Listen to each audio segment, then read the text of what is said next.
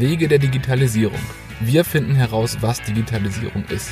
Heute geht's zu unserem zweiten Interview. Ich bin bei, zu Gast bei Susanne Draheim, Mitleiterin des Creative Space der HAW Hamburg. Der Creative Space ist eine Plattform, der Wissenschaft und Forschung zusammen mit der Industrie bringen soll, wo es um Bereiche Mensch-Maschine-Interaktion und Smart Systems geht. Das Ganze ist sehr spannend. Wir sind hier vor einer Weile eingeladen worden und haben uns das schon angeschaut. Es gibt hier unterschiedlichste Technologien, die man nutzen kann, um einfach zu testen. Das Ganze ist spannend für Firmen. Das Creative Space macht auch Forschungsprojekte, forscht selber auch sehr stark in dem Bereich, gerade, gerade wie gesagt, Mensch-Maschine-Interaktion. Gibt das Living Place Projekt, das, das an der HW gelaufen ist und schon so ein bisschen Publicity bekommen hat. Und ich bin sehr gespannt, was Susanne uns heute erzählen wird, was Digitalisierung aus ihrer Sicht ist weil der Creative Space meiner Meinung nach ganz vorne dabei ist, die Technologien zu erproben. Ich freue mich aufs Interview. Viel Spaß beim Zuhören.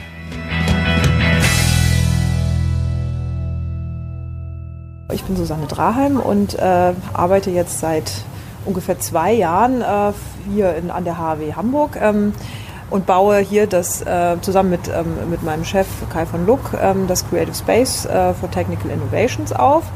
Ähm, da, da werde ich wahrscheinlich gleich noch ein bisschen was zu sagen, genau wie ich hierher gekommen bin. Eigentlich eine ziemlich lange Geschichte, ähm, äh, die eigentlich schon, ich glaube, fast zehn Jahre oder so zurückgeht, äh, dass ich nämlich eigentlich als äh, Soziologin ähm, in einem kleinen Fachbereich äh, äh, Informatik und Medien an der Technischen Hochschule in Brandenburg gearbeitet habe, um meine Promotion zu finanzieren, die eigentlich überhaupt nichts zu tun hatte mit Informatik und Technik, äh, sondern eigentlich was mit äh, Hochschulreform und Hochschulentwicklung. Ähm, interessanterweise ähm, habe ich aber eigentlich durch diese Arbeit dort, also da habe ich Studienreformprojekte bearbeitet, den Bologna-Prozess begleitet, ähm, Projektstudium für Erstsemester in der Informatik äh, mir ausgedacht, also lauter so Sachen, die irgendwas mit Informatik zu tun hatten, aber eigentlich nicht mit Technik gemacht und da bin ich irgendwie zur Informatik gekommen und habe festgestellt, dass es ein Bereich ist, der mich sehr interessiert. Auch wenn ich selber eigentlich nicht programmieren kann, ähm, so habe ich aber trotzdem angefangen, mich für das Thema zu interessieren und auch gemerkt, dass da was in Gange ist, ähm, eigentlich so in der Welt, was äh, sehr viel mit Technikentwicklung zu tun hat. Ähm, und das hat dann nach ja, einem kleinen Umweg an die Uni Hamburg letztendlich dazu geführt, dass ich Lust hatte, hier an der HW so ein Abenteuer zu wagen und so ein Laborprojekt äh, äh, mit äh, anzustoßen.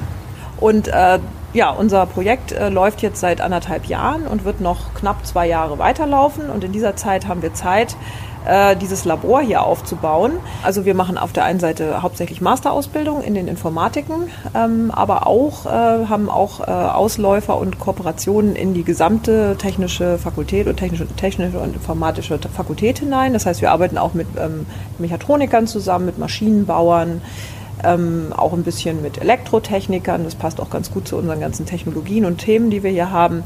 Und wir sind vor allen Dingen aber auch über die Technologien oder Technik hinaus mit ähm, Menschen äh, vernetzt, die gar nichts äh, erstmal mit Technik zu tun haben, sondern eher Design oder auch Konzepte schreiben oder sich theoretisch mit den Sachen beschäftigen oder kritisch, also mit den Sozial- und Kulturwissenschaften. Ähm, und was wir hier machen, ist auf der, also ist neben der Ausbildung eben auch äh, sozusagen mit Unternehmen zusammenzuarbeiten und mit anderen Organisationen Regionen. Und wir sehen uns so ein bisschen auch als so eine Schnittstelle halt in die Stadt hinein, in die Metropolregion ähm, um quasi Projekte zu lancieren, äh, die die Digitalisierung auch äh, begleiten und, und flankieren, ähm, so ein bisschen kritisch beäugen, aber vor allen Dingen ganz praktisch eigentlich einen Beitrag leisten. Also indem wir, also wir, wir reden natürlich auch darüber, aber vor allen Dingen machen wir. Ne, wir bauen hier mhm. halt Prototypen, äh, wir probieren Sachen aus. Ähm, und die haben alle irgendwie was zu tun mit, ähm, mit der Interaktion von Mensch und Computer in der neuen Form. Also das heißt zum Beispiel in einer unsichtbaren Form oder in einer ähm, völlig neuen Formfaktorform. Das hat dann wieder vielleicht ein bisschen was mit eurem Thema auch zu tun. Also wir bauen mhm. auch Smart Objects, Internet of Things spielt eine Rolle. Ja, und vor allen Dingen aber Interaktionen eigentlich. Bin ich total gespannt. Ich denke, das ist auch für, für alle, die zuhören, eine spannende Sache, wenn, wenn du gleich einfach von ein, ein paar dieser Projekte erzählst, was mhm. ihr so mhm. macht. Aber mhm. vielleicht vorweg aus deiner Perspektive, was, was ist Digitalisierung? Was, wo, wo fängt sie an, wo hört sie auf? Hm.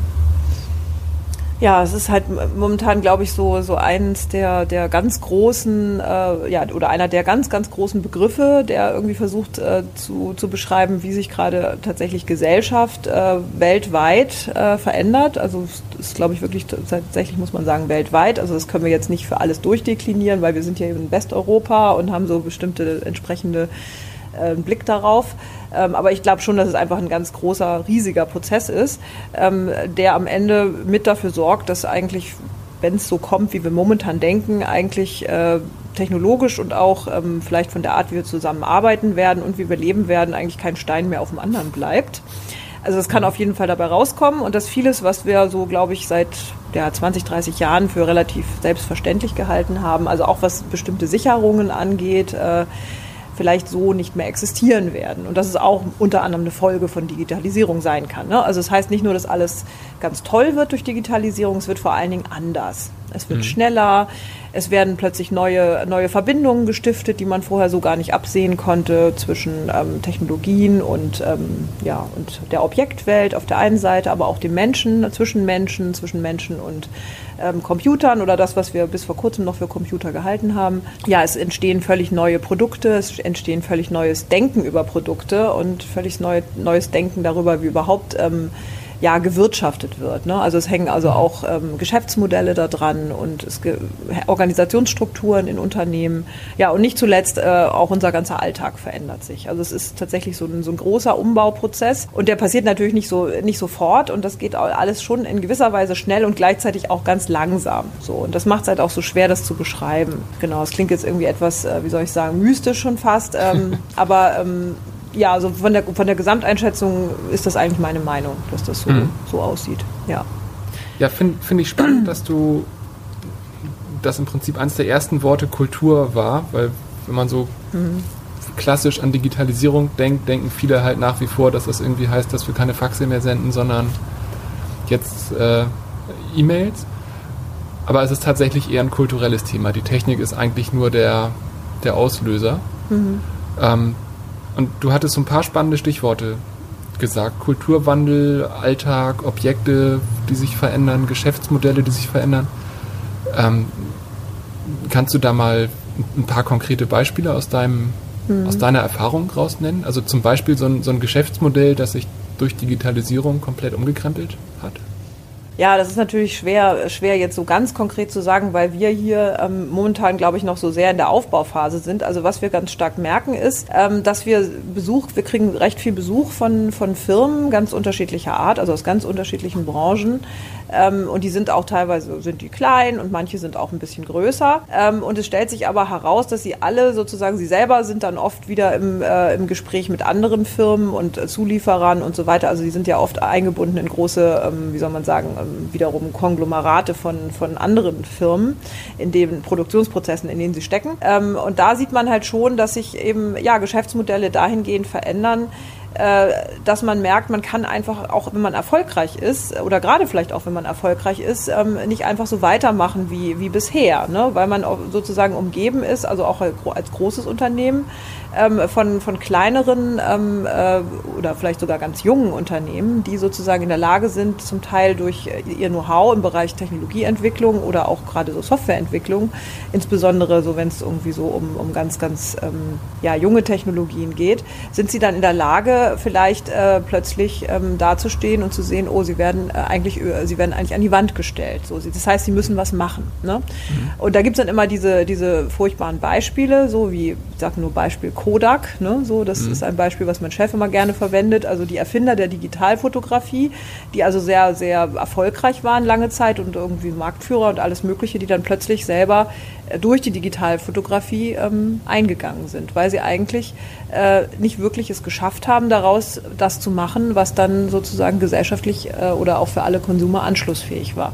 Ob das nun irgendwie anders gegangen wäre, das weiß man gar nicht, aber es gibt dazu ja auch ähm, so eine Theorie, äh, was heißt so eine Theorie, eine sehr einflussreiche Theorie von Clayton Christensen äh, mit der digitalen Disruption die wird auch total kritisiert und ich habe gerade wieder gelesen, dass sie eigentlich mittlerweile auch für, von vielen für nicht haltbar in der Masse gehalten wird. Aber trotzdem ist sie ja insofern richtig, dass, ähm, dass sie dazu führt, ähm, dass viele große Unternehmen, die, die sozusagen schon viel geschafft haben in der Vergangenheit, sehr beunruhigt sind äh, und sich bewegen, also momentan auch zum Teil sehr, ähm, wie soll man sagen, schon fast ähm, reflexhaft bewegen, einfach nur, weil sie wissen, sie müssen was machen, weil es so viele Beispiele gibt dafür, ähm, wo es offenbar, wo man sich offenbar nicht bewegt hat oder in die falsche Richtung und dann äh, ist es sozusagen, hat das dann ähm, zum Nachteil gereicht. Das Problem ist halt nur, wenn man nicht genau weiß, wo man sich hinbewegen soll, dann ähm, muss nicht unbedingt was Gutes dabei rauskommen. Mhm. So, ne?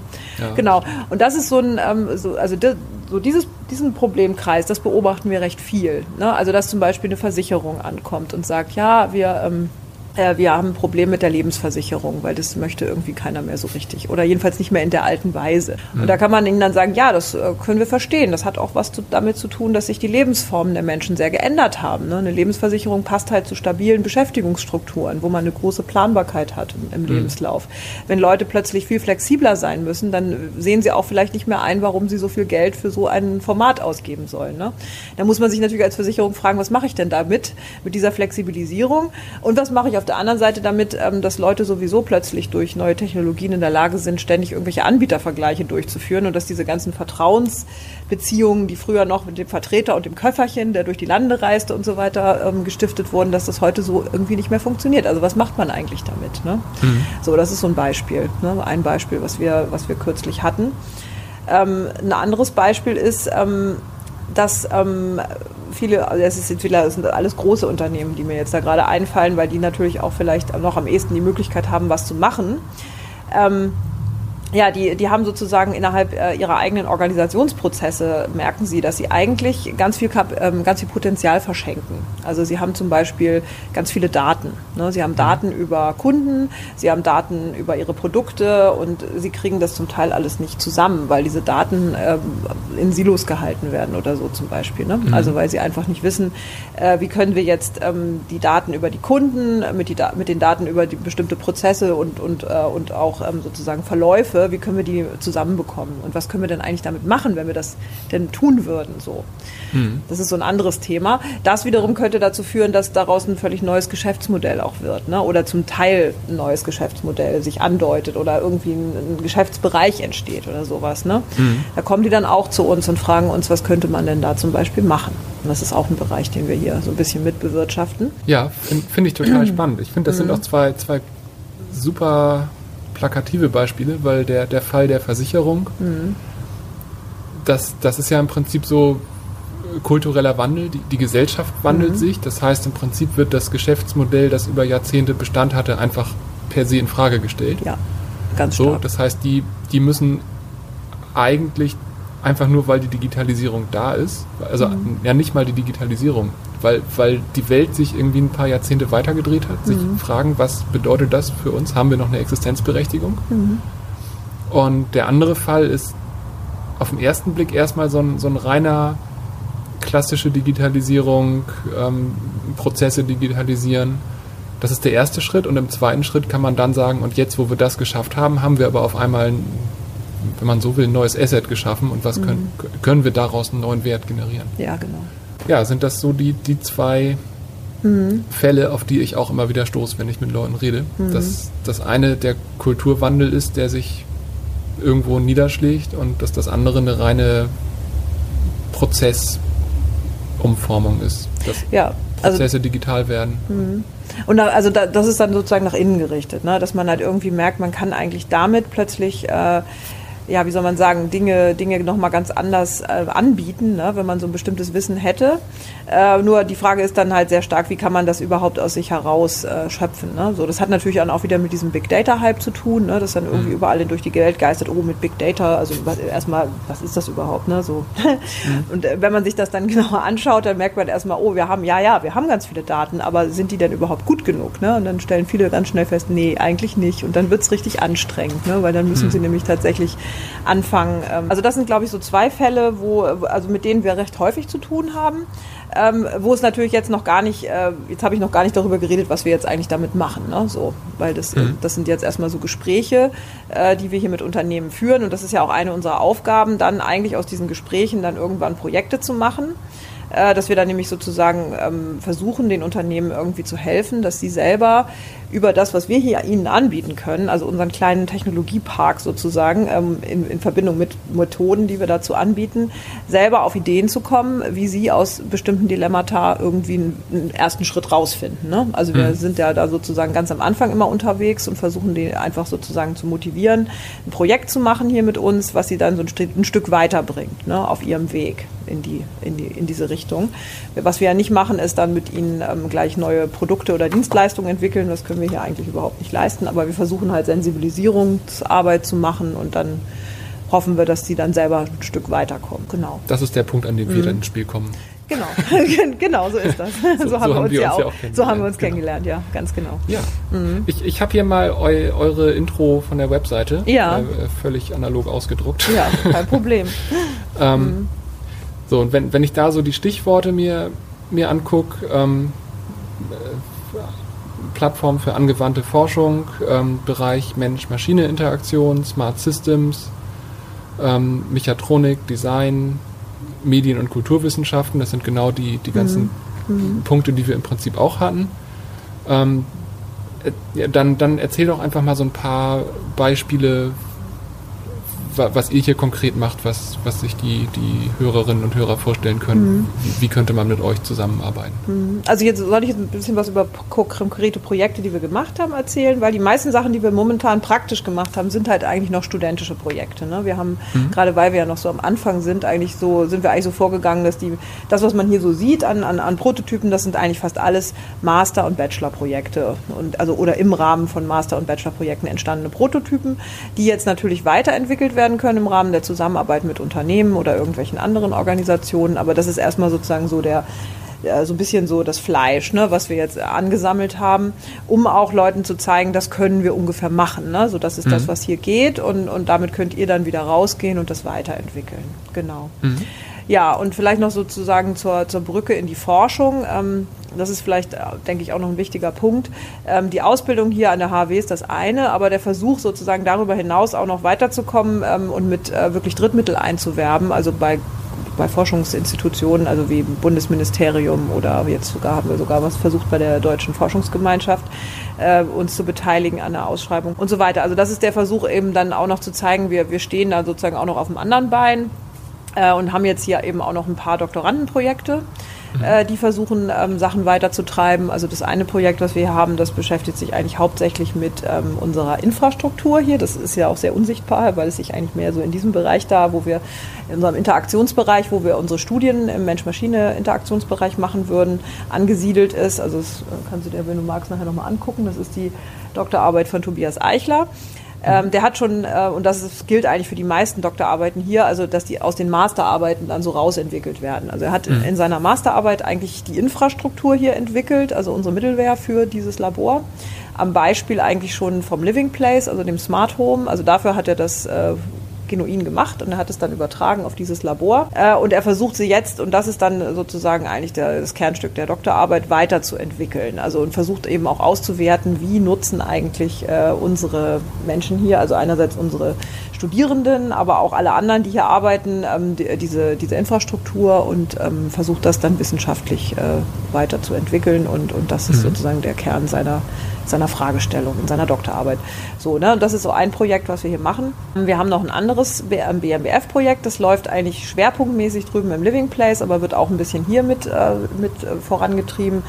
Das, ist, äh, das heißt Smile. Ähm, da geht es um ähm, Smart Environments und die ähm, ja, wie soll man sagen, die Sensibilisierung von, äh, von Schülerinnen ähm, für, den, für den Informatik, also für das Informatikstudium oder überhaupt für das Thema der Informatik durch äh, eigentlich ähm, sowas wie ähm, ja, Kursangebote, in denen sie halt, also es ist auch so ein bisschen so ähnlich wie das, was wir hier eigentlich machen, nur bezogen auf die Schülerinnen-Zielgruppe. Und die sollen aber eben da dafür sensibilisiert werden, dann später ähm, auch Informatik studieren zu wollen. Das ist halt mal wieder so eine wie soll ich sagen, etwas klassische oder vielleicht auch unklassische MINT-Förderung. Also sie ist insofern unklassisch, dass sie mal ein bisschen andere Themen jetzt da reinbringt, aber es ist natürlich trotzdem ganz klassisch, dass man eben weiterhin versucht, über die, weiß ich nicht, 15 bis 20 Prozent äh, Frauenanteil in den Informatikstudiengängen zu kommen.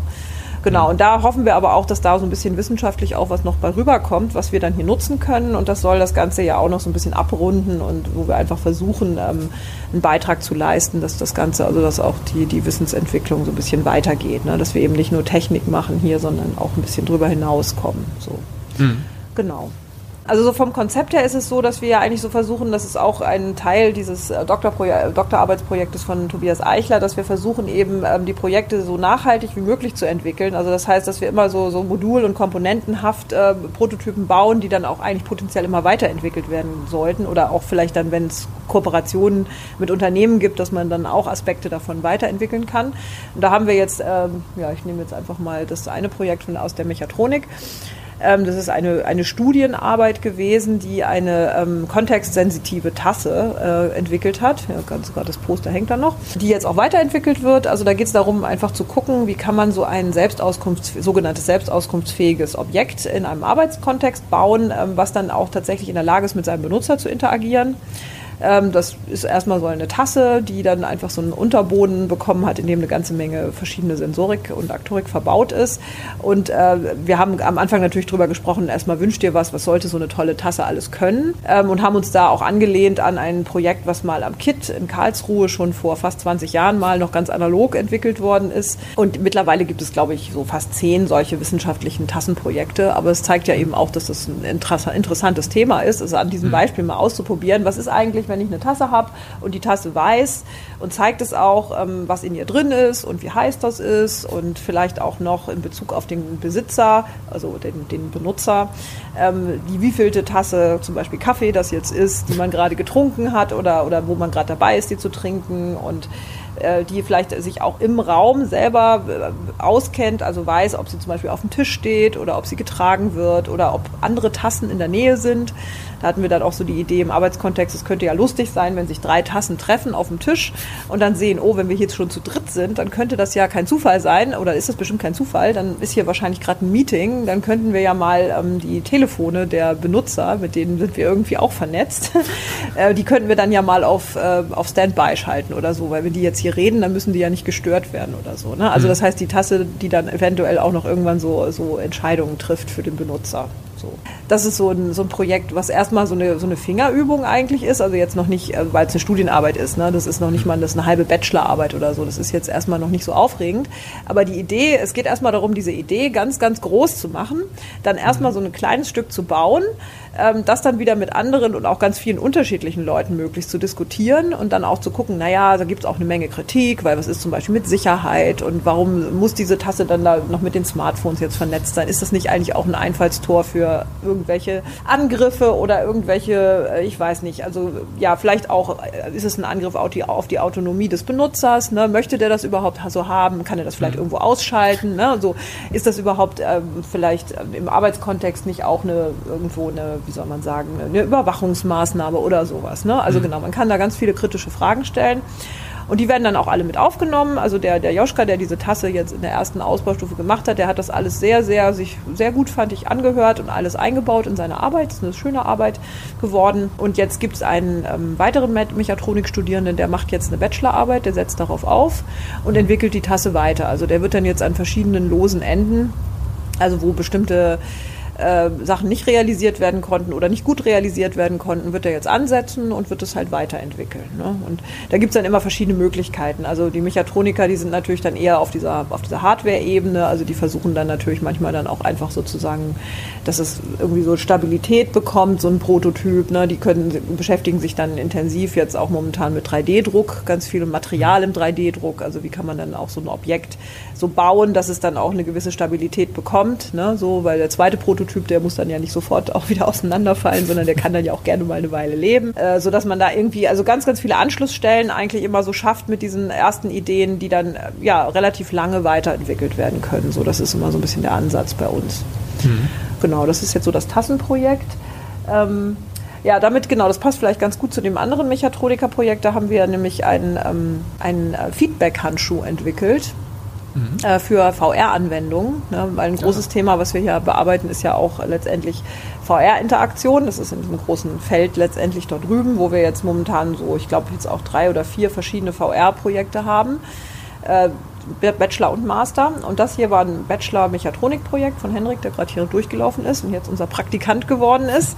Ähm, der hat nämlich äh, sozusagen versucht, äh, so eine Konstruktion zu machen. Also man hat einen Handschuh an und auf diesem Handschuh ist letztendlich eine 3D-gedruckte ähm, ähm, äh, Konstruktion mit so einem kleinen Servomotor, der einem sozusagen Feedback gibt, wenn man eine Brille auf hat und versucht in der VR-Situation was anzufassen. Ne? So. Mhm. Es ist in gewisser Weise so, wie er es jetzt momentan realisiert hat, eigentlich so ein bisschen genau anders andersrum wie in der Realität, weil wenn man was anfasst, dann kriegt man ja irgendwie sozusagen über die Fingerkuppen oder irgendwie über hier sozusagen über so eine Greifbewegung Feedback. Bei ihm ist es jetzt so, dass, der, dass das eher so wirkt, dass man dann so einen kleinen Zug bekommt hier. Ne? So, also eigentlich eher in die andere Richtung geht. Das wurde auch schon mal kritisiert, aber es, es funktioniert trotzdem gut. Ne? Also es hat er jetzt ganz gut umgesetzt. Ähm, man kann das auch ganz gut tragen mittlerweile. Er hat dann am Ende auch sehr viel mit den verschiedenen Materialien im 3D-Druck experimentiert, hat es dann in Nylon gedruckt, also in einem Material, was sich auch leicht bewegen lässt, also ein bisschen flexibel ist. Und mhm. mittlerweile drucken die Holz da drüben und es wird immer wilder. Also ja, wir haben echt, es ist, ist wirklich lustig mittlerweile, was sie da alles so richtige Materialkunde haben sie jetzt gemacht. Wir haben jetzt mehrere 3D-Drucker mittlerweile, deswegen kann man da einiges ausprobieren. Ja, genau, das ist so ein anderes Projekt, ähm,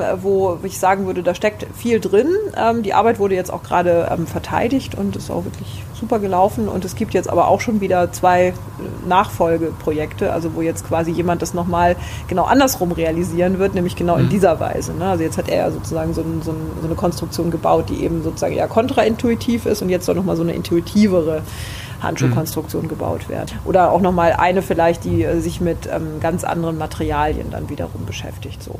Genau, und das heißt, da haben wir einfach dieses Thema, das ist ein größeres Thema und das wird dann, also äh, Feedback in VR und das wird dann jetzt quasi von allen möglichen Seiten irgendwie bespielt. Ne? Möglicherweise kommt danach dann vielleicht eine Masterarbeit, je nachdem, ob wir jemanden finden, der das dann weitermachen möchte. Mhm. Oder vielleicht kommt ein Projekt von außen, das könnte man auf jeden Fall auch machen. Ja, und so werden die Projekte dann Schritt, äh, Schritt für Schritt weiter aufgesetzt. Ja, spannend. Wenn ich das richtig weiß, kann man euch mhm. ja auch besuchen. Ja. Also ich denke, für mhm. alle, die zuhören und das spannend finden, ist es vielleicht mal eine Reise wert mhm. an die HAW. Ja, genau. Wir sind offen für, für Führungen von eigentlich ja, wirklich allen möglichen Gruppen. Also wir hatten hier schon äh, ja, alle möglichen Sorten von Schülerinnen und Schülern. Also ab der, weiß ich nicht, ab der achten Klassenstufe macht es eigentlich Sinn, glaube ich, hier vorbeizukommen. Also besser ist natürlich so zehnte und aufwärts, aber wir hatten jetzt auch schon achte Klasse. Ähm, ja, wir, wir haben auch schon Führungen gemacht für Journalisten natürlich äh, oder für Rotarier. also es, es gibt da eigentlich fast nichts. Also alle, die irgendwie interessiert sind äh, und offen sind für das Thema, die, denen können wir eigentlich hier irgendwie so eine, so eine, ja, bis zu ein, anderthalb Stunden können wir die hier bespielen und je nachdem, also wir können auch Workshops machen. Ähm, da sind wir natürlich auch offen. Also dafür sind wir eben auch da. Wir haben halt nur begrenzte Kapazitäten, weil wir nicht besonders groß sind bislang. Ähm, aber es, es, gibt jetzt eigentlich nicht wirklich irgendeine Einschränkung oder so, dass wir irgendwie für irgendwen jetzt eigentlich per se nicht da wären. Mhm. Dann würde ich sagen, kommen wir zu den, zu den Abschlussfragen. Mhm. Was ist das größte Problem, das ihr im Zuge der Digitalisierung jetzt konkret für euch lösen werdet? Naja, also das mit dem Lösen, also ich finde, das ist das Problem lösen. Das ist, das ist so ein, finde ich, so ein, so, ein, so ein Knackpunkt. Ne? Weil ich bin mir nicht so sicher, ob wir eigentlich wirklich, äh, also wie weit wir eigentlich zu Problemlösungen beitragen. Ne? Also was wir momentan eigentlich, glaube ich, hauptsächlich machen, ist so eine gewisse Sensibilisierung. Ne? Also auf der einen Seite, klar, bilden wir hier halt Leute aus, von denen wir hoffen, dass sie dann später in Unternehmen gehen und da irgendwie das mitgestalten, auf eine produktive und hoffentlich auch reflektierte Weise. So, ne? Das ist so mhm. das eine und große und wahrscheinlich das größte Ziel. Auf der anderen Seite, ja, wenn es um Gesellschaft geht, also wenn es jetzt äh, um Unternehmen geht, da können wir natürlich sozusagen zur Sensibilisierung für Digitalisierung und Algorithmisierung beitragen und hoffen, dass wir die dann ein Stück begleiten auf dem Weg da rein für sich so. Mhm. Da wissen wir ja auch, also das mit den Lösungen ist eben so ein bisschen das Problem zurzeit. Ne? Das hatten wir ja vorhin schon ein bisschen angesprochen, dass es einfach nicht so richtig klar ist, was ist jetzt die genaue Marschrichtung. Und vielleicht ist das auch mhm. einfach äh, so der, die größte Erkenntnis, dass es die vielleicht auch gar nicht gibt, ne? sondern mhm. dass äh, es gibt irgendwie sozusagen diesen Prozess der Digitalisierung und Algorithmisierung, der sieht irgendwie, je nachdem, wo man hinguckt, sehr unterschiedlich aus. Man merkt nur, es geht in die Richtung. Äh, man muss irgendwie versuchen, die Nerven zu behalten und da irgendwie mitzumachen ähm, und dabei möglichst, ähm, ja, wie soll man sagen, verantwortungsbewusst irgendwie ranzugehen. Aber das mit dem Lösen von Problemen, das ist so eine Sache. Ne? Also ich glaube, man mhm. kann immer so kleine Schritte machen und da kann man auch Problemlösungen erreichen, aber so dieses Große, ne? weil das ja, das ist irgendwie das größte Problem. Also das, das scheint mir irgendwie zu sein, dass das Ganze auch oft einfach unheimlich überschätzt wird, ne? so dass man da jetzt plötzlich so den großen Wurf machen kann. Ich glaube, mhm. das ist irgendwie überhaupt nicht der Fall, sondern man muss da echt so gerade ganz vorsichtig sein und immer so, das so eher so ein Tasten, wo geht es jetzt wieder hin? Und wenn man merkt, oh, da geht es aber vielleicht auch in eine Richtung, wo man nicht so gerne hin sollte, so als Gesellschaft oder so, oder vielleicht auch als Unternehmen, dann vielleicht auch lieber nicht. Ne? So. Mhm. Also da bin ich schon, soweit bin ich dann doch noch Gesellschaftswissenschaftlerin, dass ich dann auch vorsichtig sagen würde, man muss auch nicht alles machen. Ne? Also mhm. mein Chef immer ist immer gerne so ein bisschen rustikaler und sagt, ja, wir machen das, weil wir es können das gilt natürlich in diesem geschützten Raum hier. Ne? Da finde mhm. ich das auch gut. Aber wenn man rausgeht damit, dann muss man, glaube ich, schon ein bisschen weiter sein und wissen, warum man das machen sollte. Ne? Sonst mhm. lieber nicht. Ne? Und ähm, da mache ich mir auch eben manchmal ein bisschen Sorgen, wenn dann so junge Unternehmen, so Nassforscher herkommen und dann irgendwie einfach da, ich weiß nicht, einfach mal so einen Stein ins Wasser schmeißen, ohne dass es ihnen dann, also dass sie überhaupt nur darüber nachgedacht hätten, was das vielleicht bedeuten könnte. Da bin ich vielleicht schon ein bisschen älter und denke mir dann manchmal, äh, uhuhu, da mache ich mir Sorgen. Ne? So. Mhm. Und das heißt, also ich glaube, wir sind da eher sozusagen diejenigen, die dann so Politik der kleinen Schritte und äh, eben versuchen, die Leute erstmal da abzuholen, wo sie, sei, wo sie sind äh, und ihnen dann so ein bisschen zu sagen, ihnen zu erklären, äh, wo sie sich vielleicht aus unserer Sicht befinden. Ne? Das kann ja auch schon helfen, ne? weil viele sind auch oft wirklich verunsichert und wissen eigentlich gar nicht so richtig, wollen sich irgendwie irgendwo hin entwickeln. Ähm, aber man muss, glaube ich, erstmal so Standortbeschreibung machen. Das ist, glaube ich, auch gerade ganz wichtig so. Wenn du eine Quelle empfehlen sollst, jemand, der, der sich weiterbilden will über Digitalisierung, was, was würdest du da als ersten Anlaufpunkt nehmen? Mhm. Ja, das habe ich ja gar nicht so einfach. Ich habe vorhin schon gesagt, ähm, ähm, ich finde, ich finde diese ähm, 20 Thesen oder sind es jetzt 22 Thesen zur, zur nächsten Gesellschaft von Dirk Becker ganz schön. Die basieren halt auf seinem, auf seinem Buch, was jetzt mittlerweile schon fast zehn Jahre oder zehn Jahre alt ist, Studien zur nächsten Gesellschaft. Ähm, und diese Thesen, die finden sich auch wirklich im Internet. Also wenn man das eingibt, Thesen, Digitalisierung äh, oder nächste Gesellschaft, der Becker, dann findet man die auf seiner, das ist so eine, so, eine, so ein, ja eigentlich ist es ein Blog, glaube ich, was er immer weiterentwickelt, auch auf den Response von Leuten, die seine Sachen lesen. Und das finde ich eigentlich äh, so als, als gesellschaftstheoretischen Überbau, finde ich das eigentlich sehr schön. Ne? Also mhm. das, ist, das geht für mich so als Soziologin am, am ehesten in die Richtung, ähm, wo, wo das momentan sich so hinbewegt, finde ich. Ja, genau. Also die beiden Sachen finde ich eigentlich persönlich sehr hilfreich, wenn man erstmal so anfängt, sich da einzulesen in die Materie. Gerade bei dem, bei dem Saatler oder Stadler, da, da geht es eben auch nochmal um die Unterscheidung Digitalisierung, Algorithmisierung. Die finde ich eigentlich ziemlich wichtig, so bei dem Ganzen, ne? weil das wird oft so in einen großen Topf geschmissen. Ähm, ja, wobei ich finde, man muss es eigentlich doch unterscheiden, letztendlich. Mhm. Okay. Mhm. Na, ich werde das auf jeden Fall beides verlinken. Mhm. Ja. Letzte Frage. Mhm. Wen würdest du gerne in einer späteren Episode in diesem Podcast hören? Mhm. Ja, also es gibt tatsächlich jemanden, den ich persönlich sehr toll finde. Ich weiß nicht, wie realistisch das ist. Ähm, das ist Dana Boyd. Ähm, das ist eine amerikanische, ähm, ja, auch eigentlich muss man jetzt doch sagen, mittlerweile ist sie doch auch äh, Sozialforscherin geworden. Also sie war eigentlich mal Informatikerin und ist, hat sich dann aber quasi durch äh, Dissertation in Richtung äh, Soziologie entwickelt.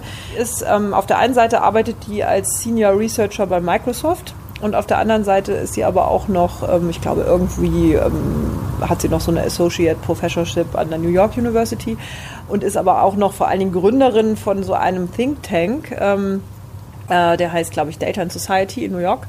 Äh, und die machen eigentlich ganz spannende Sachen. Also ich finde, das ist so ein bisschen so vergleichbar letztendlich mit diesem Humboldt-Institut, äh, was es da an der, an der Humboldt angesiedelt, mhm. an der Humboldt-Uni in Berlin gibt, ähm, zum Internet und Gesellschaft. Äh, und sowas macht sie eben auch und versucht halt auch eigentlich diesen Digitalisierungsprozess zu begleiten durch kritische Forschung, kritische Einwürfe ähm, und die beschäftigt sich jetzt auch sehr viel so eigentlich mit, Datif also mit der Datafizierung letztendlich von Gesellschaft und den ganzen, ja, wie soll man sagen, neuen Ungleichheitsproduktionen, die daraus erwachsen, so insbesondere auch für Minderheiten und so weiter. Das finde ich sehr, sehr gut, was sie da so macht. Ähm, ich glaube nicht, dass es gelingen wird, weil sie hat, glaube ich, gerade ihr drittes Kind bekommen. Oh. Vor ein paar Monaten. Also die ist, glaube ich, gerade so ein bisschen weg. Ähm, aber die, die beobachte ich eigentlich jetzt schon seit, ich weiß gar nicht, zehn Jahren. Also die hat mal angefangen wirklich so als Bloggerin und als, als Social Media so hochging, war sie eine der ersten, die das wirklich sehr auf eine sehr tolle Weise so äh, in den Griff gekriegt hat, das so zu beschreiben und zu, be, zu beforschen, auch so ethnografisch gearbeitet hat, ganz toll. Ähm, ja, also die ist für mich irgendwie so, so echt jemand, wo ich sagen würde, die weiß wirklich eine Menge über das, was da gerade passiert. Ist da auch sehr nah dran gewesen immer. Mhm. Ja. Okay, na sehr mhm. spannend. Also zumindest mhm. wird man da bestimmt ein paar schöne Quellen verlinken können. Mhm. Aber wer weiß, falls ich mal wieder in New York bin. ja, man kann ja auch sowas immer alles äh, über andere Medien realisieren. Ja. Aber ich glaube, die ist zurzeit einfach landunter. Mhm.